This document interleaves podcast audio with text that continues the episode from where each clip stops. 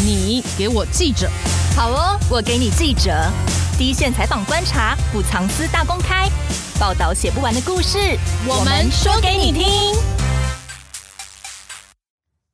大家好，欢迎收听今天的《你给我记者》节目，我是今天的主持人，联合报副总编辑应翠梅。如果有听过上一集的节目，一定觉得意犹未尽哦。所以，我们今天要继续来谈谈高年级就业、银发就业这个议题哦。上集我们谈的银发就业这个题目，有提到雇主、求职者本身，还有政府的角色哦。可是这个题目呢，不是只有老年人关心，每一个人都会变老，我们都会变老。所以在职场上打拼的我们，即使现在还没有到中高龄，可是也应该随时做好准备哦。所以我们这一集。我们除了谈银发就业，也要来谈谈年轻人跟银发族共同在职场上的我们要保持什么样的态度，跟前辈们合作。欢迎今天的来宾：一零四人力银行董事长杨基宽。各位听众朋友，大家好。一零四高年级人力银行副总经理吴丽雪 Shelly。主持人，各位听众，大家好。一零四高年级协理李明伦 Will。各位听众朋友，大家好。好，那我们继续上一集谈的还没有谈完的题目哦。很多中高龄者哦，他再度回到职场的时候，他很可能极可能就是会碰到比他年纪可能小好几轮的主管。那这个第一关就是要他调整心态哈。一进来就发现啊，这个主管比他小了二十岁，这样子的主管他要怎么去调整他的心态？不晓得，请哪一位先开始？也许从我这边先开始。请 Will。我记得主持人在上一集一开场的时候。讲了一部电影，叫做《高年级实习生》。那这部电影好看的原因是说，我们觉得劳勃迪尼洛在那个角色扮演里面，让大家觉得很舒服哦。而且他们就是一个世代的差距，一个看起来二十几岁的老板，跟一个六十岁以上的一个高年级实习生哦。那我觉得他扮演的很好的角色叫做支援者，他是一个 support 的这个角色。那你怎么扮演好这个支持者？电影里面你可以看到他做了几件事。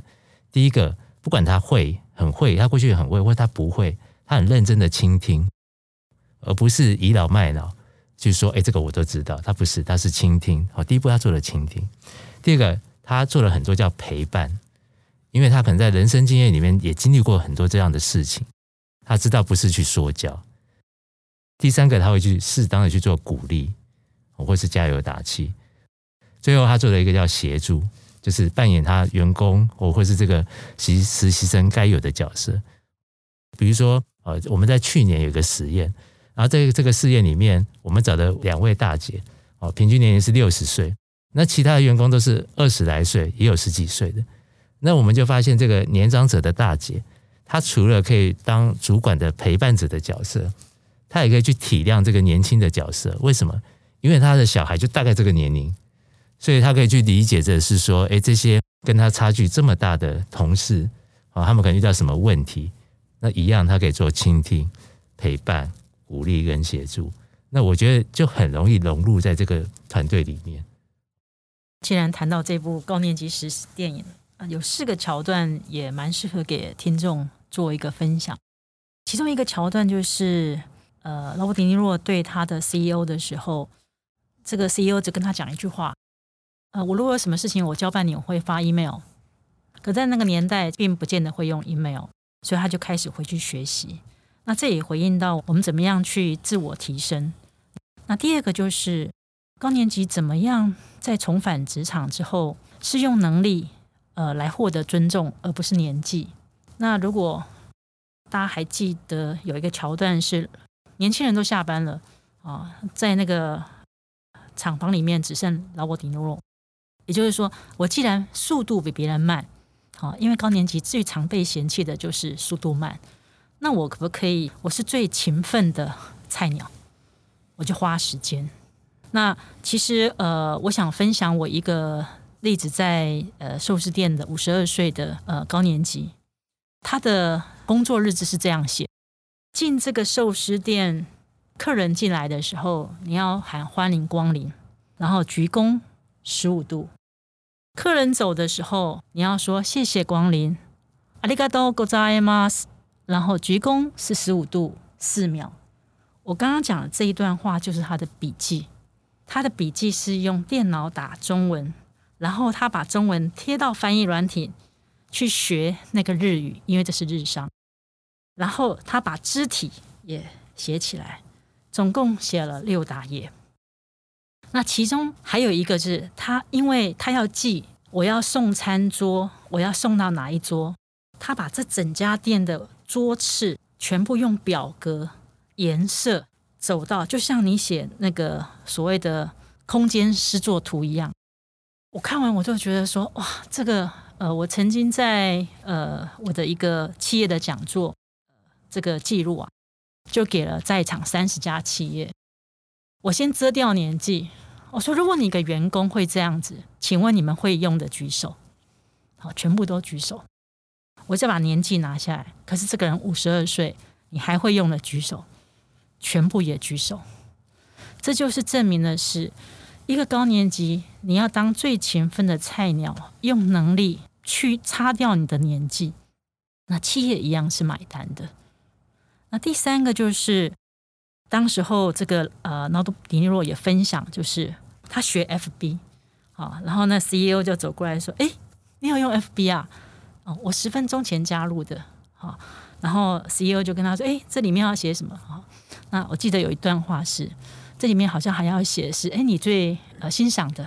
好，他就直接说了那个的 CEO 的名字。好，那最后一个就是他要进去见 CEO 的时候，他做了一件事，他会请问那个门口的秘书。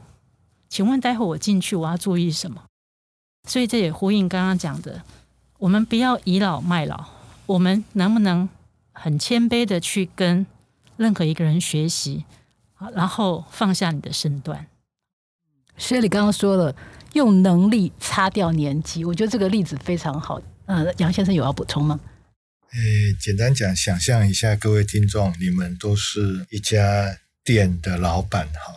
那杨先生想要来应征啊，那应征上了，你们看看我会不会是一个你们喜欢的人？我说我要做一个叫做宁静的革命。那宁静的革命意思是我会照着做啊，你们叫我什么 SOP，我就照着学，我不会装会。第二个，我会抢着做，别人不想做的，我会去抢来做。第三，我会去问着做，就假设我不懂的，我会先去问。第四个，我会闭嘴做，我不会说你们好年轻，这个应该怎么做？啊，那最后当然是我会笑着做。啊，这个是我们所谓的，呃，我所谓的宁静革命。OK，那我想举一两个例子。呃，曾经提过有一个企业，它叫做“灶神在家”嘛，也就是你可以去订餐，然后那些妈妈会帮你备餐的。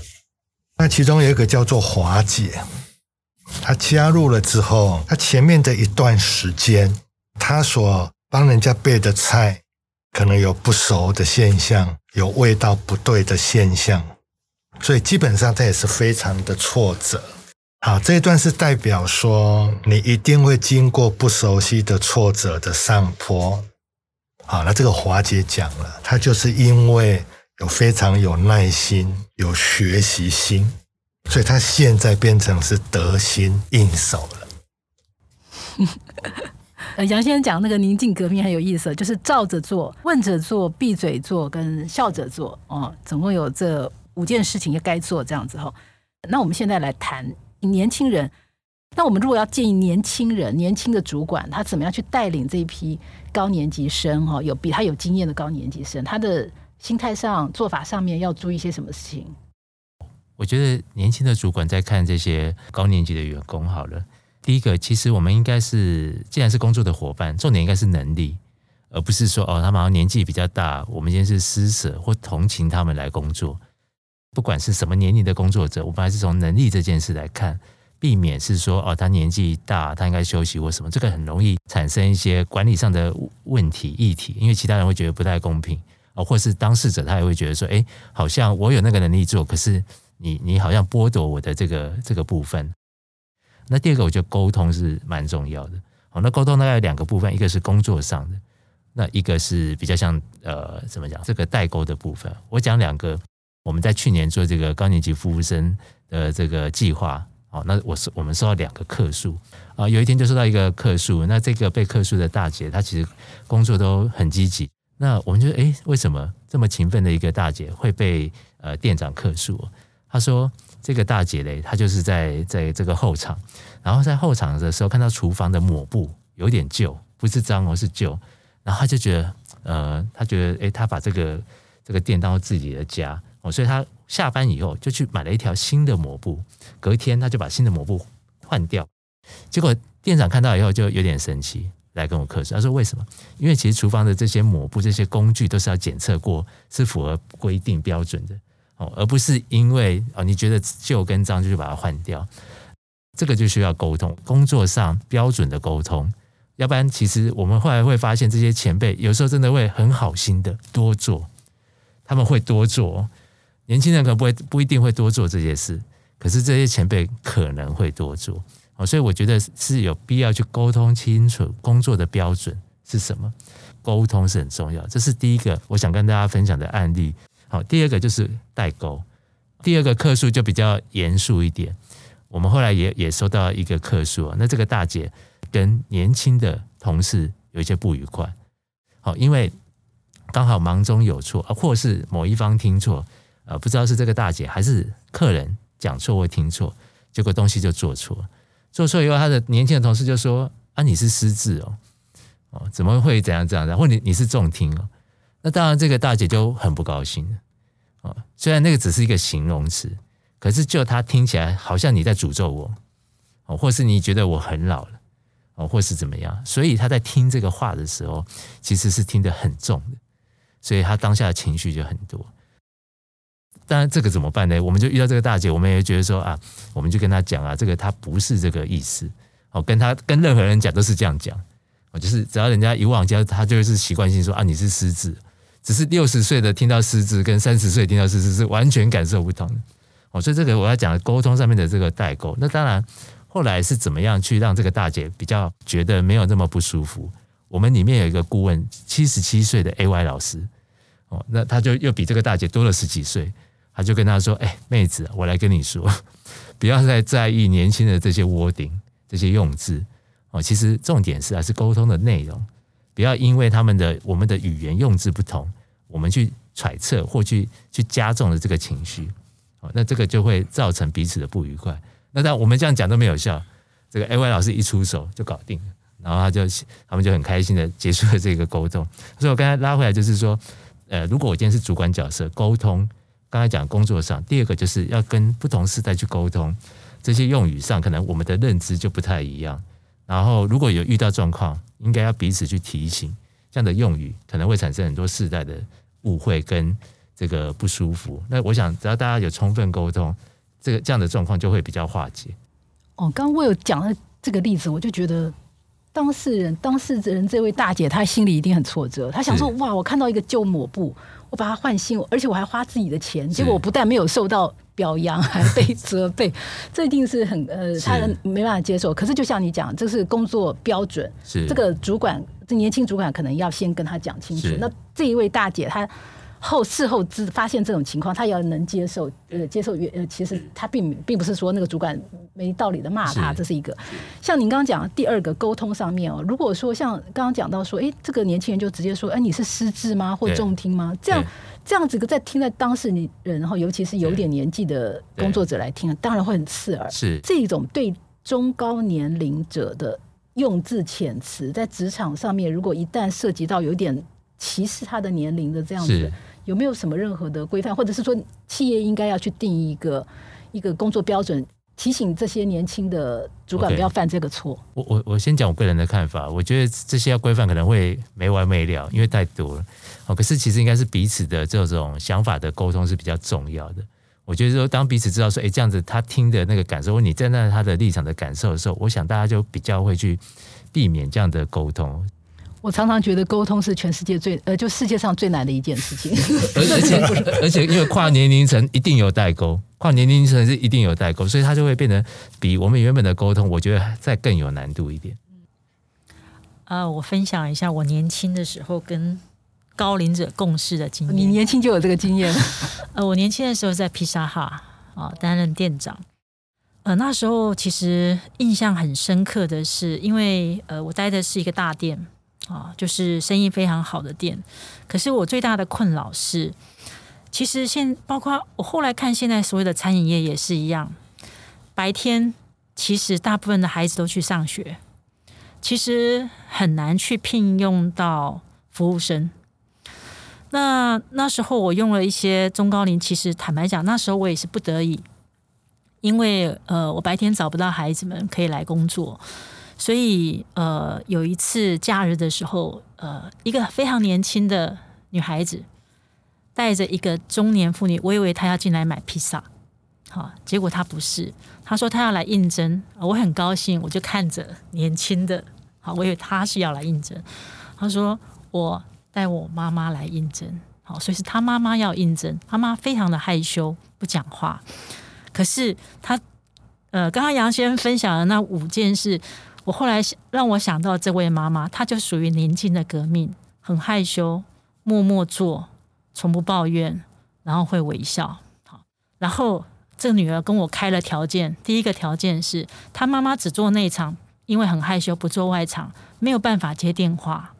好，第二个，她妈妈只做平常天，不能做假日。第三个，她妈妈只做固定班。不能轮班，翠妹，你听到这三个条件，你会用吗？听起来限制好像蛮多的。对，我用了，因为我真的没人。我用了之后，呃，我想分享，呃，我做了哪些事情，跟我跟目前现在台湾的很多餐饮业的管理者年轻的时候，我们发现我收敛成几个公式。第一个就是不要认为她是妈妈，她其实就是人。啊，她叫呃慧仪，好，你就称呼她姓名，好，就如我上一集分享的，包括我现在在对中高龄的时候，我做了一个调查，我们其实每一个工作人员，每一次就是呃刚开始报道都会说，哦，那个梅姐好，应姐好，呃杨哥好，好，结果其实我那时候觉得他们表情怪怪的，所以我才做了一个调查。百分之八十的高年级不喜欢称哥姐，更不要说姨呀。所以他就是一个工作人员，你就称呼他姓名。第二个就是，因为毕竟他就是我当年二十五岁，他五十五岁，所以他既然有些限制，我就去找他可以做的事。比如说，他可以帮我内场顾好，就像刚刚明伦讲的，他的一条抹布。可以在做完一个披萨洗十次，所以清洁你根本不用担心。我要是管工读生的话，哦，我要念个十遍，他们才会愿意做一遍。我用了这个妈妈之后，太好用了。然后到了第三个，因为毕竟年纪大，她就是会有记忆性的问题。可是这个妈妈很认真，她只要没有单子进来的时候，因为我们的 menu 就在前面，她就会一直背，然后她会默默的复诵。好，所以你就会很很认真看到她不断的重复间隔的在学习，到最后，翠梅，你相信吗？一年之后，她不仅还在，而且他可以帮我接听电话，而且他可以在我母亲节最忙的时候，从五点一路做到半夜。啊，因为餐饮业在母亲节是大很大的旺季，他都可以轮班喽，他都可以接外场电话哦。他其实就像一个小组长一样，帮我管这些现场十几岁的小家伙。我几乎的管理是很轻松的，可是要付出的代价是什么？第一个，年轻的主管，其实你要能够先某种程度的配合高年级；第二个，就是善用他的能，看见他的能；第三个，给他时间。当你愿意做了这三件事，你会发现你的报酬是超过十倍以上，而且我的流动力是。最低的，我不用一天到晚重新回来招募啊！这是我年轻时候的分享，谢谢。我会建议我们年轻的朋友给长辈多一点的温度。我们有一个五十六岁的服务生，服务的时候摔破了盘子，当然很自责。但摔破的当下，他的店长跟他讲：“你不要动，免得伤到自己。”这个的关心。就是我们高年级朋友所需要的，而不是责骂。第二，多给一点时间。刚我们谈到那个灶神在家妈妈备餐的那一个，你知道吗？诶，灶神在家的这个发起人，他总共经历了四年的时间，他就训练四十多位的妈妈，让他们对自己的能力很有信心之后，他才让消费者可以直接说：“我今天要选这个妈妈，请她备菜。”不然之前消费者在点菜的时候，他是不晓得哪一个妈妈要背的。OK，好，所以多给一点时间的概念是这样子。第三，最后一点是要多给一点的训练啊。我再举一个单位是，同样有一个单位叫做职人萃，萃是萃取咖啡那个萃，呃，那个就是假设你去消费的时候，会有高年级的朋友帮你手冲咖啡，然后你可以跟他咨询，这叫做真人图书馆的意思。他们的训练的时间高达整整一个月的时间啊，所以多给一点的训练。嗯，我觉得就是年轻的人在接受这一批高年级生，就要更多的同理心了哈，因为他虽然没有到这个年纪，他没办法体会，可是多一点同理心，我想这个相处工作起来会更愉快。那我接下来想要谈的就是，呃，长者在重新回到职场上，一定会有遇到一些困难。哦，就是有些人他心态上好，我们可以说他尽量调整好心态。可是，一旦他真的碰到一些困难，他要怎么去开口寻求协助？那职场上现在有没有这样的一个协助的资源？一个就是刚才讲的训练哦，所以他们其实需要再重新训练。所以其实现在在呃，从训练这件事，就是学习这件事，大概会有一些管道，你可以得到这些训练。政府单位也有这样的训练。哦，这是第一个。那呃，也开了各种可能在在这些职类类别比较欠缺的，那其实政府单位固定都有开，这是一个。那另外就是社区大学，可是社区大学开的绝大部分比较偏兴趣，少部分是跟职场有关，也有像刚才的杨先生讲的手冲咖啡这种，这种如果有证照的，其实社区大学也都有开这样的课哦，所以他们也可以从社区大学里面去学到，比如说泡咖啡这些，然后再回到这个职场。像我们去年。在准备要去做这些服务生的时候，然后本来锁定的是这一种所谓的轻食咖啡店，那我们就发现说，如果这个员工他会泡咖啡是有证照的，其实是非常热门的哦。可是那个训练下来至少要一个月哦，而跟最好是说你自己本身对喝咖啡是有兴趣的哦。所以如果当你还没投入到企业，你要有这样的能力，就像我刚才呃刚才提到这几个，就是政府单或是你去社区大学。哦，你就可以从这里面去做上课，而且社区大学大部分都会是比较很多的社区大学都比较是中高龄的，也有白天开课的，也有晚上开课的。我可以透过这样的方式去学习。那最后一个就是像我们刚才在上一集的时候也有讨论到，是说像这个中高龄这个呃就业促进专法里面也有针对在训练这块有一些补助哦，所以就会有一些企业他愿意再去做课程的部分。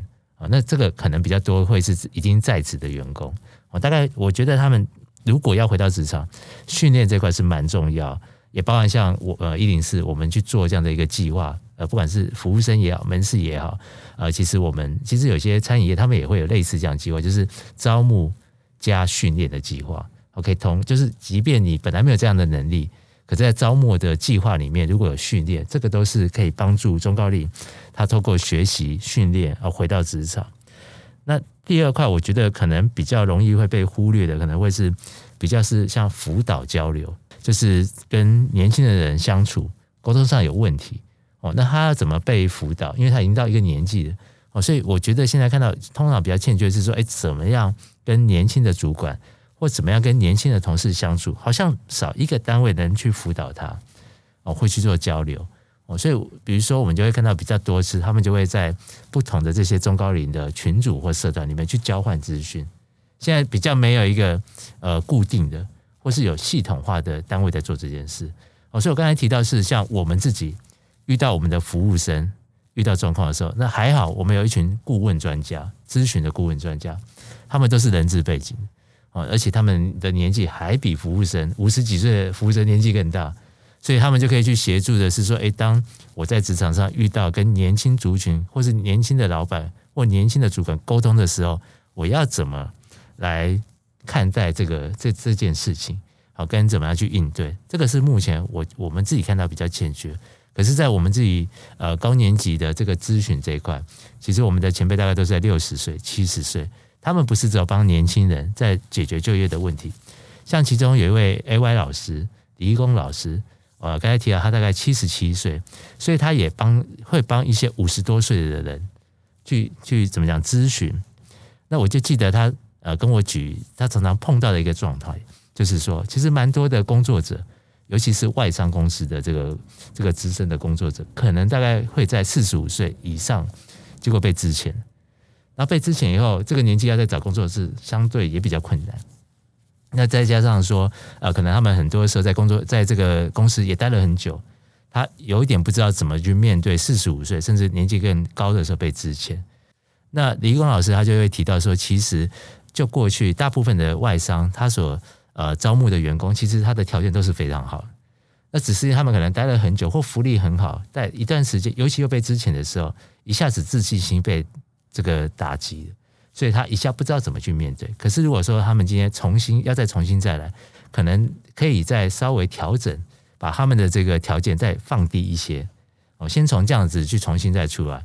哦那所以像这样的一个状态的时候，就是说，当呃四十五岁或五十岁的人，你遇到一些工作上困难的时候，如果也也能再得到比比你大十岁哦或十五岁的人的前辈在协助的话，我觉得你就比较容易去面对这样的事情。再举一个例子哦，我一开始在那个杨先请我做高年级这个服务的时候，呃，我一开始很天真，觉得这个应该不是很难哦，就是只是机制跟功能。我在应试也待了，现在也待了二十二十一年。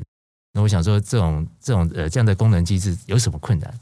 可是，在很快的时候，我就发现一个问题了。我其实不知道六十岁的人在想什么哦，因为我以我现在才四十六岁哦，所以后来我就做了很多焦点访谈，也陆续谈了很多前辈。后来我发现一件事情，其实蛮多六十岁的前辈，他在退休、快退休或退休的时候，他会突然不知道他下一步要做什么，尤其是没退休过的人哦，他会完完全不知道。哦，而且我也发现说，绝大部分人至少都要花一两年的时间去摸索。那为什么？因为他们去看待的是说，当我今天六十岁，假设我可以活到八十岁，其实我可以很健康去运用的时间可能只有十年。那我接下来做什么？我是我自己的老板，再也没有一个老板来命令我。那我想做什么？啊，那这个这个时候其实那个摸索是很困难的，因为你没有人可以协助。哦，所以其实我刚才谈到是说，如果有一些地方可以交流。呃，包包含我们为什么刚才呃杨先生也有提到一零四，我们有两个 podcast，其中一个就是针对高年级的。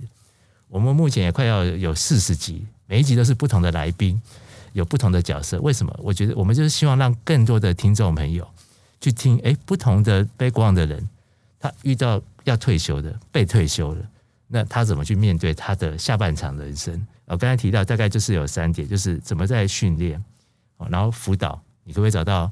呃，合适的对象，比较资深的对象辅导。那另外一个就是比较软性的交流。哦，那这个后面的两项目前其实是比较少。那大家比较侧重在训练，可是我我自己看到的会是说，这三样大概都需要有人协助，那他才能比较迎刃而解他所遇到的问题。那我来分享一下几个工具啊，在一零四，如果你现在在找工作遇到困难的话，呃，开这个口。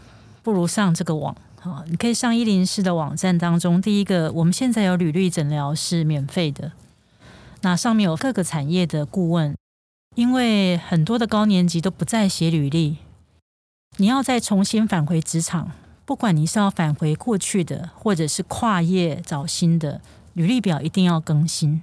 第二个，你可能会对于你未来的职涯有一些迷惘，在一零四也有免费的职涯诊所。也都是产业界的顾问，可以提供给你一些这样的建议，让你去思考怎么样去修正自己的一个职业的方向。所以，履历诊疗跟职业诊所不是只有给年轻人，是职场任何一个人遇到这样的困扰都可以好好善用一零四，都有免费的工具。那当然，第三个就是我们现在正在推的，就是严选人才的培训，它有实体的面对面的选训。那呃，这个部分如果有开这个课的时候，也欢迎呃我们的听众可以一起来去参与。另外第四个就是刚刚明伦有提到的，呃，我们有非常多的顾问可以给你一对一的咨询。好，那当然这是会需要付一些费用，但是它就是针对你的克制。一零四有四个这样的工具，也希望可以帮助呃高年级重返职场。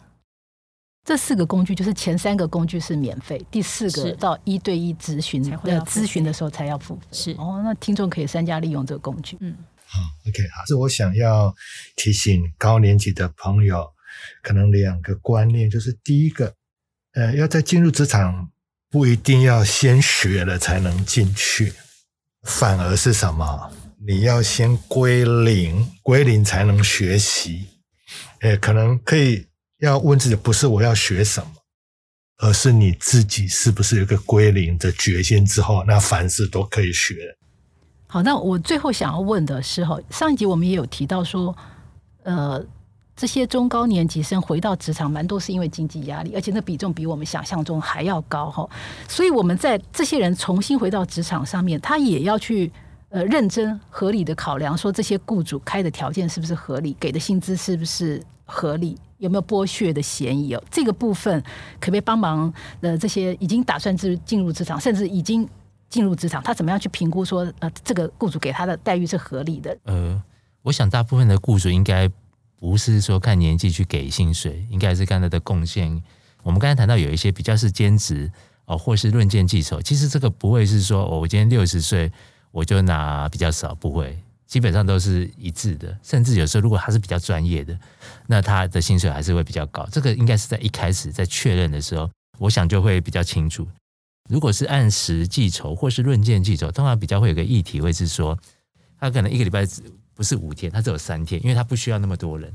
那这个时候他可能会是变成部分公司。那这个这样的工作的时候，我我自己在看啊，很多年轻人他可能比较。呃，不会愿意去做这样的工作啊。可是，如果是今天是年长者，他相对的要呃需要的填补的比较少的时候，他就比较容易去做所谓的我刚才讲的，他可能是不是一个礼拜五天，那可能是一一个礼拜三天这之类这些就够。那另外就是专业的工作，其实都会看是说你今天能产出的呃的成效来去谈论件计酬。那其实这个应该是不太容易被剥削。那也许可以谈谈是说，因为。一零四高年级，我们从二零一七年呃的年底，那一开始做的是导览。为什么？如果翠美，你想象是说，如果呃有两个人，一个人是三十岁，一个是六十岁，两个都是从小到大都住在大稻城，那我们要这两个人都没有做过导览员，我们要从零开始训练他们两个成成为导览员。那确实六十岁的人记忆没有那么好，可是他在那边成长了六十年，他可能知道这六十年发生了什么事情。是不用 Google，也不用背，他就在他脑子里。可是这三十岁的这个这个年轻人，他可能只经历了三十年，所以他少了三十年这个生活的阅历跟经历。所以当然他记性比较好，可是如果他没有背下来的资料，原则上如果他在导览过程中有人问他，他是答不出来。所以我们就发现说，哦，原来这个年纪他有一个多了一个这样的价值，他在这个这边成长的一个经验跟记忆。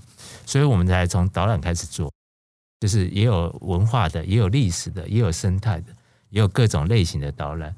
那你知道吗？其实每一个月，呃，薪水最高的导览员薪水是超过五万以上的，甚至量很高的时候，甚至还有十万啊。那这个不是因为他做的量很大，是因为他每一场的导览可能是比较比较呃怎么样，它的市场价值是比较高的，可能是一整天的哦，或者是说，哎，可能像故宫，它每一次的导览。费用都比较高，它是以它的价值产生它的价格，而不是以它的工作的时数去论定的啊。那这个是会跟颠覆以往我们在比较年轻的工作者，他是用工作时数去产生那个价值是不太一样的。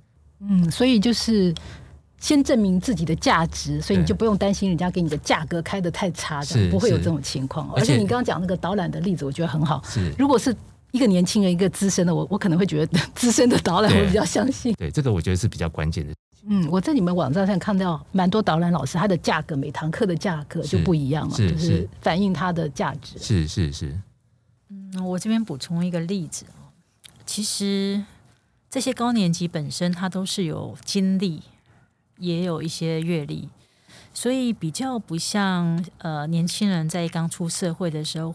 呃，要去担心呃薪资啦，或者会剥夺这些事情，原因是他其实会更清楚如果一旦他被被剥夺的话，他可以去找劳动部，哦，比年轻人更有这样的经验。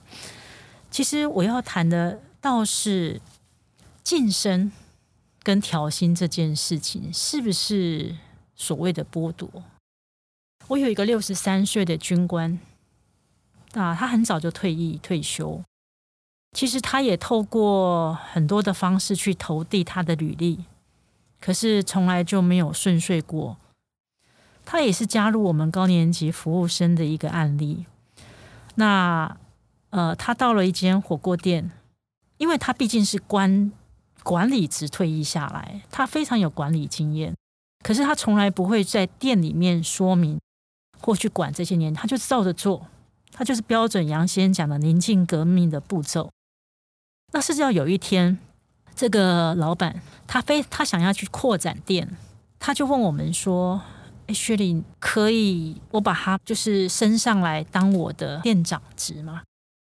我说：“太棒啦！”所以是不是会晋升？严格来讲，一切论能力。尽管你的年纪就算到四十三岁，人家看着你的能力就会忘记你的年纪了。对，这是我的分享。那你们接触的高年级生，他们愿意晋升的，就是我我当然我觉得每个人都希望晋升，可是可能这些重回职场的人，他心态上面他们会想要继续往晋升这条路走吗？还是我就是赚一个基本的的薪水这样子？就是他们对于晋升的强烈那种意愿的强烈，呃，看个性，还有就是看区间，比如说他今天如果是五十到五十五，呃，我们台湾平均年纪八十嘛。所以某种程度，五十岁就像我二十岁一样，我还有三十年的 career，所以 why not？所以晋升之路其实是可期的，对。可是如果真正你如果是六十五岁以上，那还要看你自己的体力。可是我还是要再分享一个日本的案例，日本的那个呃寿司店的案例。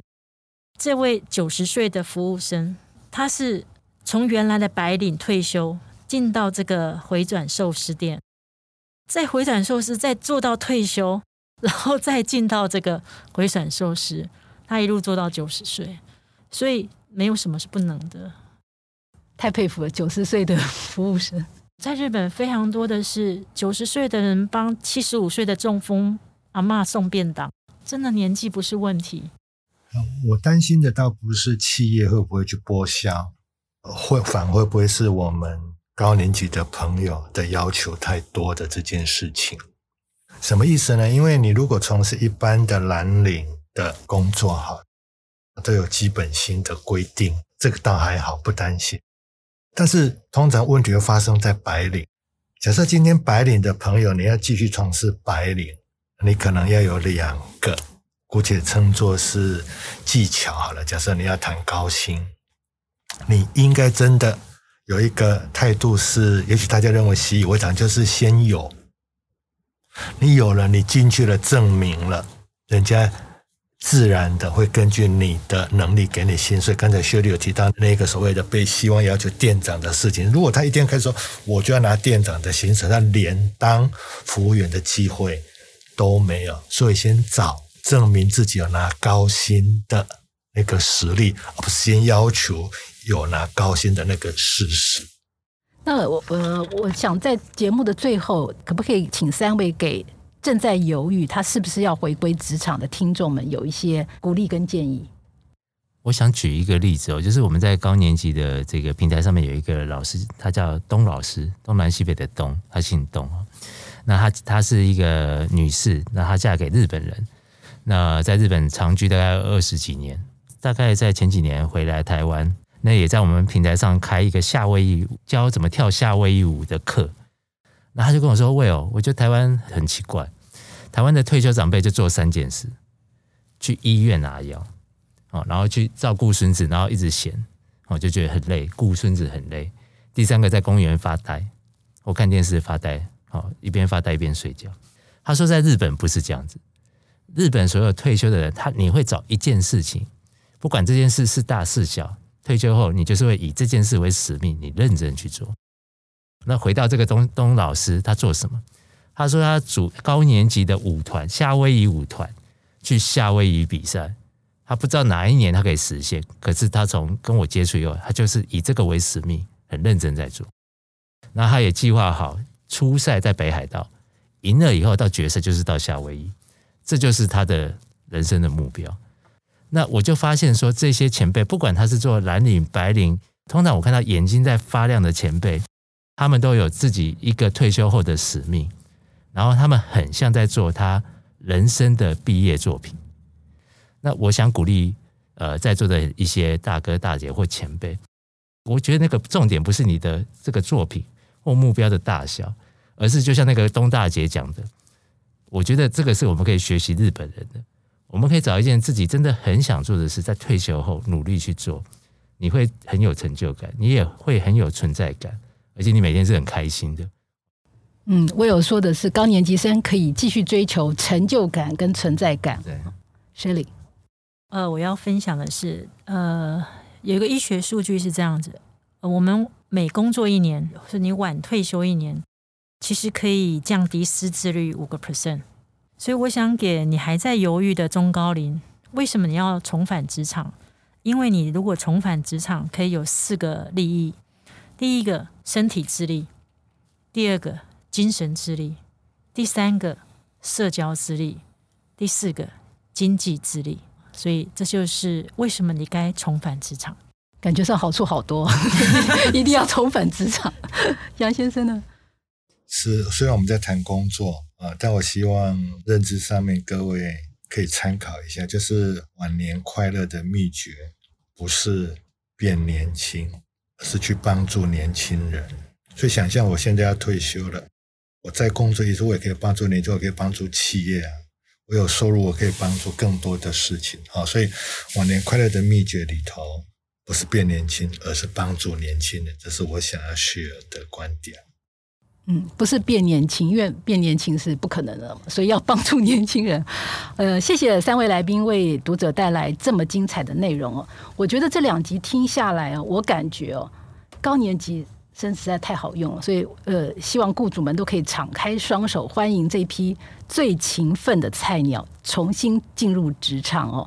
也希望，我们也期待台湾未来在高龄就业这块市场呢，能够更友善哦，让有银发族在这个职场上可以发挥所长。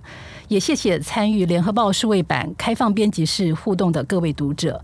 最后邀请大家上网搜寻 vip 的 udn dot com 联合报数位版，加入我们，看更多精彩的深度报道。今天节目就到这里，再次谢谢三位来宾，也谢谢大家今天的收听，我们再会。